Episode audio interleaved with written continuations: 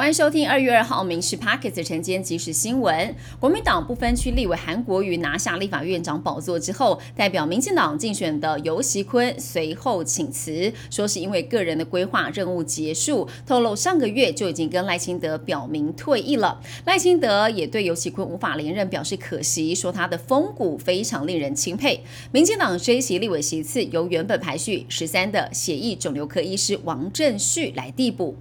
昨天开始，中国民航局取消了二零一五年跟台湾协议的 M 五零三航线上系偏置的措施。换句话说，M 五零三航线跟台北飞航情报区的距离只剩下四点二海里，压缩到我国的空防预警时间。专家认为，国军都有相对应的措施，但应该更理性的应对这次的事件，让国际社会谴责中国。美国联邦参众两院外委会主席双双发声明谴责中国此举是破坏了台湾。海峡的稳定，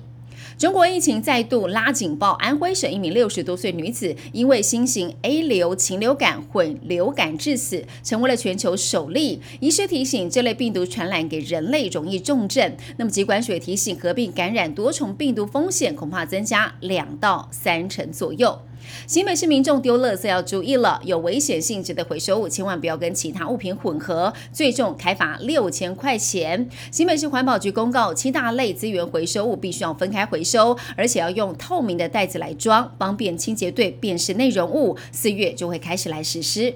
素食业者连环涨，继麦当劳、汉堡王之后，肯德基也要调涨价格。六款商品平均贵两到七元，其中花生熔岩卡拉鸡腿堡涨最多，一口气贵七块钱，单点一颗毕竟要一百五十块。招牌原味蛋挞单颗也从四十五元变成了四十七元。肯德基表示，因为考量营运成本，微幅调整部分产品的价格。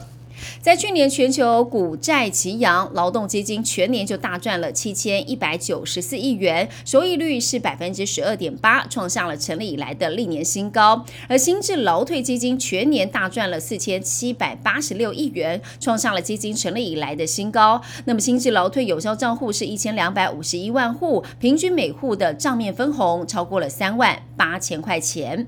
八成以上的医院护理人员都要轮值三班，也是他们离职的主要原因。卫福部编列了四十亿的专款，用在医院轮值夜班护理人员的奖励，这笔奖金入账了，在昨天已经发出了，总共是二点零一亿元，拨给了三百九十六家医院，超过有上万人受惠。卫福部也松口，白天班的奖励机制正在争取当中。